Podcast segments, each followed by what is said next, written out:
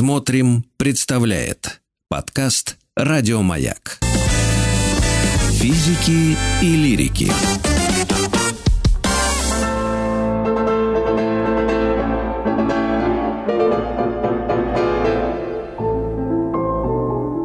Шуберт жив. Шуберт жив. Шуберт жив. А Мы э, в этой рубрике постоянно говорим о музыкантах, которые живы все. Но Шуберту почему-то было особенно жалко. Он совсем несчастную жизнь прожил, и я решила вот как-то так его отметить. Особенно, но гости всегда разные. Я имею в виду э, те, о ком мы говорим. А соведущая всегда Юлия Казанцева, пианистка, кандидат искусствоведения, приглашенный лектор Московской филармонии и автор телеграм-канала «Музыка для всех». Подписывайтесь, пожалуйста. Юля, привет тебе. Привет. Ты знаешь, э, выбрала ты сегодня Эмилия Балакирева, и, честно скажу, я знала, что он, по-моему, «Могучую кучку» как-то, да, очень вдохновлял и ей в ней как-то уч- участвовал. Если это э, вообще так. Но я не могу сказать, что я Совершенно его так. Да, ну вообще, я прочитала его э, э, би- биографию, и больше всего меня в нашей вот как раз постсоветской действительности сказал, он был из потомственных дворян из Нижнего Новгорода. И меня как-то это все опять привело в замешательство. Хорошо это или плохо? Я, кстати, Юлия, здрасте, Казанцева, из этого Да. Балакирева получил двойку по музлитературе, потому что я, на- Да. наз- да, я назвал его, вот опять же, «Могучая кучка», я его назвал главарем «Могучей кучки», на что мне сказали, главари все типа, значит, на зоне, как ты так разговариваешь, короче, меня выгнали из, из класса. Как я не согласна с вашим преподавателем. Это вы на самом деле очень четко сформулировали, кем был Балакирев. Пять с плюсом вам за это. Я сейчас обосную э, свою точку зрения. Именно главарем. Вот прямо младенец истину э, глаголит. А почему? Он, ну, то есть он был немножечко такой, как это, тоталитарный руководитель? Не просто немножечко, он был самый тоталитарный руководитель из всех музыкальных руководителей. Но я вам сейчас все расскажу, вы не думайте. Я просто Да-да-да. так не обзываюсь. Так. А ты нас пугаешь, что ты все расскажешь. Но еще один маленький штрих, и мы тебе отдаем микрофон. Я, Саша, вот я говорю Юле за эфиром, присылаю, говорю, Юль, а давай какого-нибудь кумира Балакиревского поставим, ну, может, он любил ш- там э, Моцарта или кого-то, ну, что был реальный хит. А она говорит, да вообще никого, ну, образно. Кроме Ну, себя. Да, да, то есть у него не было кумиров. И вот сейчас я тебе отдаю микрофон, объясняй, пожалуйста, что за такой Балакирев? Милий. Милий Алексеевич. Ну, тут я, может быть, конечно, хватило так излишне эмоционально. Кумиров не было, но все-таки были некоторые авторитеты, на которые он ориентировался. И вот началась, собственно, история с знакомства Балакирева и Глинки. Вот Михаил Иванович Глинка, который создатель да, первой национальной русской оперы, Иван Сусанин или «Жизнь за царя», потом Руслану Людмилу написал. И вообще для истории русской музыки Глинка такой поворотный момент, действительно. И Глинка, когда уже уезжал из Петербурга, он был в расстроенных чувствах, уезжал за границу, и вот буквально перед отъездом а, Глинке представили молоденького-молоденького пианиста Милия Балакирева. Балакирев вообще из, да, из Нижнего Новгорода. И вот Балакирев поиграл, какие-то свои сочинения, и вообще Глинка так проникся к нему симпатией, в общем, благословил. Благословил, даже сестру свою попросил приглядывать за вот этим э, пианистом, талантливым, молодым. Уехал и скончался за границей Глинка. Но вот эта встреча а, стала в биографии Балакирева поворотной, и он себя считал потом наследником Михаила Ивановича, и вот говорил, что да, вот благословение Михаила Ивановича со мной, и я продолжаю путь Глинки. А какой путь? Путь русской музыки. Ведь весь 18 век у нас был отведен как бы на освоение совершенно нового нотного письма, новых жанров, новых инструментов. Вот Петр Первый сказал, что мы Европа, и музыка у нас должна быть как в Европе. У нас до этого, до 18 века, была вообще другая музыка. У нас даже нот не было, у нас было другое, вот все другое. Другая система письма, э, другие жанры, все другое. И 18 век уходит на освоение. А Балакирев Мгм. считал, что ну все, доосваивались, давайте уже сами что-то вот свое м, создавать. Импортозамещение. Да, хватит подражать. Совершенно точно. Давайте свое, свое что-нибудь придумаем. И когда он приехал э, покорять Петербург, ему было 19 лет, приехал в качестве пианиста, сыграл концерт, который я приготовила, хочу вам показать в эфире. Я тоже, э, будучи юной девочкой, играла этот концерт с оркестром. Нежно люблю эту музыку. Это прям вот, ну, Шопен, русский Шопен. Вот что Ого. такое этот концерт Балакирева. Да, вот он звучит. так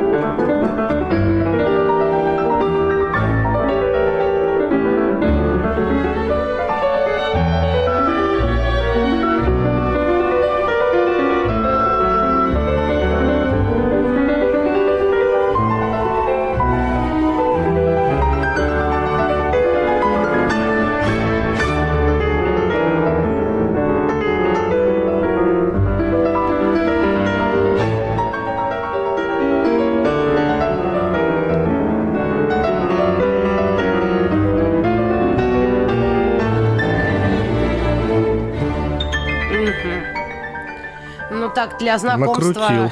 Да, там навертел столько. Я уже и по роще березовой прогулялась, и задумчиво травинку погрызла. Да Потом ладно ты. Шампанское хотела открыть вместе с сигаретой, я знаю. Вначале, когда началось, я, конечно, хотела э, видеть шампанское, курить в штуке. Ну, это вредно для здоровья, но так. И, и сидеть где-нибудь в шелках каких-то или в этих... В будуаре. Кружевах. Да, будуар Миледи. О, а потом раз и сразу природа. Это так и есть, нет? Или как? Я правильно прочитала музыку? Э, да, вполне допустимо. Но вы заметили, вот да, накрутил, накрутил. Вы правильно сказали, э, Балакирев при желании мог бы стать и русским Ференсом Листом. То есть угу. он был ну, феноменально одарен как пианист, но он не стал, потому что ему этого было мало. Он, понимаете, он был пророком. Ему нравилось зажигать сердца людей. И вот он такие речи толкал про новую русскую музыку, что мы создадим новую русскую симфонию, новую русскую оперу, что за ним шли. И вот вы сейчас будете смеяться, но как это происходило? Вот он так поговорил, поговорил, его услышал молодой гвардейский офицер, блестящий молодой человек, э, а, Модест Петрович Мусорский. Мусорский, да. конечно. И, и хоп, и бросил службу, и пошел писать новую русскую оперу к Балакиреву. Потом его услышал молодой морской офицер а, Николай Андреевич Римский-Корсаков. И тоже ведь ушел со службы и пошел писать первую русскую симфонию, а потом и оперу. И вот, а, понимаете, эта власть, конечно, над э, душами угу. молодых начинающих композиторов, мне кажется, пьянила и будоражила. Балакирева. И вот вокруг него сформировался круг друзей, причем друзей это не совсем верное слово, круг э, почитателей и вот последователей. Мусорский, Римский Корсаков, Бородин. Правда, Бородин не бросил свое основное занятие, да, наукой химии. Он остался и химиком, и композитором. Цезарь Кюи, который да, тоже вот он... все-таки не бросил, не бросил. Цезарь Кюи у нас военный инженер и композитор. Ага. Ну, а он тоже как раз из этой кучки наименее известен, ну так, широкой публике, на мой взгляд, или они профессиональные, вот именно Цезарь Антонович. Да, можем потом про него как-нибудь поговорить. Он так в тени, в тени Мусорского, Римского, Корского можем вспомнить. Он там много всего хорошего тоже сделал. А вот можно еще один, э, чтобы разрядить обстановку. Смотрите, в начале существования Балакиревского кружка в него также входил химик и почвовед и композитор-любитель Гусаковский. Почвовед. В самом начале, это, знаете, даже предыстория. Вот он сорвался с крючка. Он, э, да, начал заниматься, а потом уехал за границу и не вернулся. Сбежал А потому что из почвоведения не уходят просто так, это навсегда. Конечно. Ну, Да. Вот. И эм, самое это печальное, что Балакирев вот горел этой идеей, они часто встречались, знаете, как это, ночи напролет, там обсуждали, он вот он вникал во все детали, он проверял каждый такт, вот кто что писал, он Вот. раздавал указания. Вот вы прям Да. на мой вопрос сейчас набрели. Ну, он, ладно, там сказал, мусорскому хватит э, служить государству, по- и, и пойдем лучше выпьем, да, и будешь заодно музыку писать. И так он всех собрал. Это действительно, э, ну, сила убеждения, согласен. Но он же при этом что, контролировал, что они пишут? Типа, тут перепиши он второй так. контролировал каждый такт. Вы понимаете, почему потом распалась эта кучка? Потому что люди выросли, и Мусорский, и Римский-Корсков, они уже сами могут написать. А Балакирев это не принимал. Он продолжал относиться к ним вот как к детям. И Бородин сказал, что птенцы-то разлетелись из гнезда, да, все, оперились, разлетелись. И Балакирев так затасковал, он, он не запил, что самое интересное. Вот оригинальный тут такой поворот, приготовьтесь. М, Балакирев, Не запил. простите, Ты сама Нет. э, гостья, но соведущая засмеялась. Раскололась, да, как это в камеди или как это в фильмах? Так, и что Да. он сделал? Э, он пошел служить на железную дорогу. Так. О, Но поступок. это как, в те времена это как э, вот э, на космодром. То есть это же было что-то такое крутое, да? Нет. А кем? Он пошел не то, что паровозы водить, он пошел просто вот служащим, таким чиновником на товарную станцию Варшавской железной дороги. Чиновник магазинного управления. Ему было 33 года, и жизнь его закончилась. Причем он не пил, не курил, он даже не ел мясо. Он вел подчеркнуто здоровый образ жизни, но вот он понял, что с музыкой покончено. Его бросили, его предали, и вот все. И, между прочим, перед тем, как вот это все случилось, он написал свой э, главный шедевр. Можем его сейчас послушать. Это Да, виртуознейшая давайте. фантазия Исламеи для фортепиано. Ого.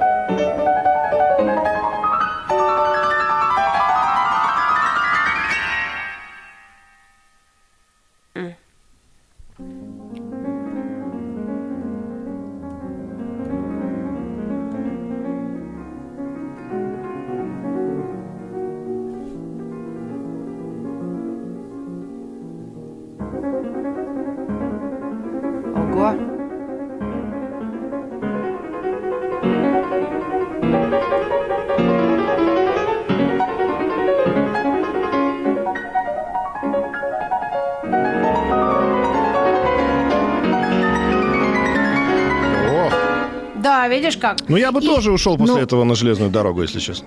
А, Но песня, это еще ну, не конец фантазия. истории. По-моему, еще не конец. Он уже как бы все попробовал, судя по тому, что мы слышим.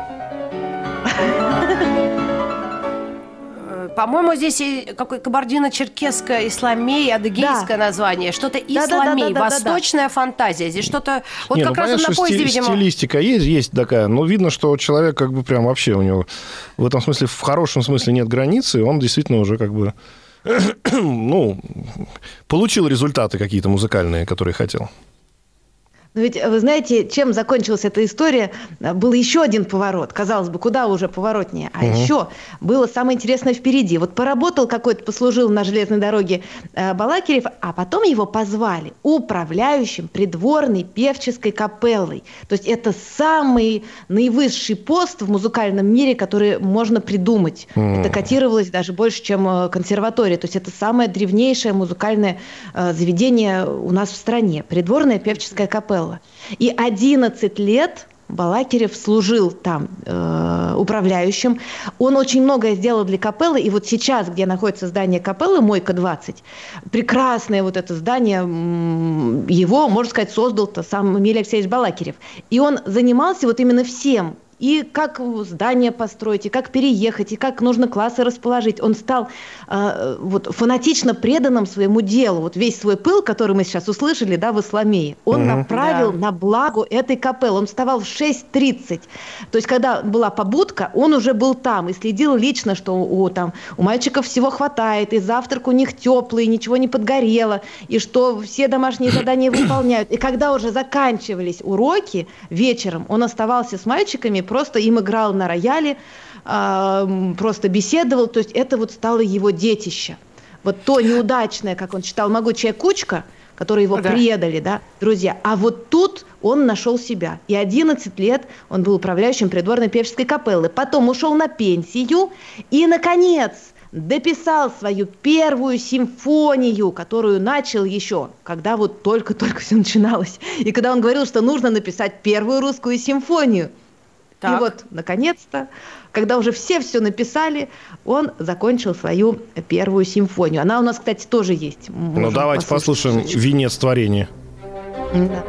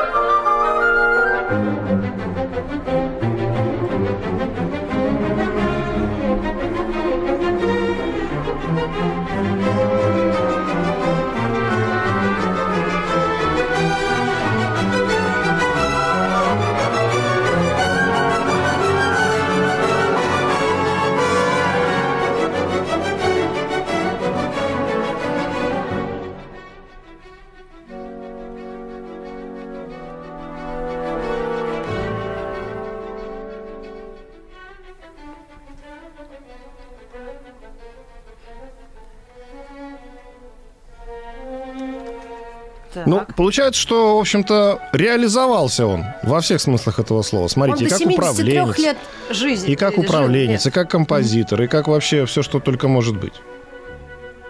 Э, в общем, да. Нельзя сказать, что путь его был гладкий, но благодаря, безусловно, благодаря Балакиреву у нас есть и Мусорский, и Римский Корсаков, а то ведь да. они бы так и прослужили, один на море, угу. другой в гвардейском Почвоведами. То есть, да. Почвовед, да, кстати, ушел. Нет, он вот как раз тут ушел. Ну, то есть получается, что а, нам обещала, значит, Юлия Казанцева какую-то душераздирающую судьбу, а просто Но ведь свадьбы не было, я так поняла. А, женщина, да, не попалась ему сварливая, которая все испортила вот, бы. Кстати, любовных историй истории тут нету. Я искала, а, искала, нет. искала, искала. Я же люблю все вот это. Когда а, человек делом нет. занят, вот не до этого, понимаете? Не до этого. Абсолютно. То железная дорога, то пучки. Ну, некогда То капелла. Ой, какое-то у нас занимательное получилось почвоведение. Но зато а, кстати, Спасибо, можем сказать всем. А. Абсолютно. А. И надо тоже понимать, что вот такие полезные для эфира и для жизни примеры, когда можно нормально не с женщинами Вась-Васи в 24 умер, а вот все-таки до 73. Как Шуберт. Как Шуберт. А ему, кстати, да, отказывали ему. Да, вот ему отказывали, вот он и мертв, хотя жив в нашем названии. Но а все-таки до 73 делом занимался, молодец, всем бы так, вот я считаю. Да, да, давай, ну давай а ориентировку такую сделаем. Да-да-да, Юль. Да, нет, я не пил, не курил и мясо не ел. Ну, вот тут мы еще, не надо. Кроме женщин. В детстве-то ел, а потом перестал. К 73 можно уже и не есть ничего, даже мясо. Но, друзья, давайте скажем огромное спасибо Илье Казанцевой и все бегом да, на телеграм-канал.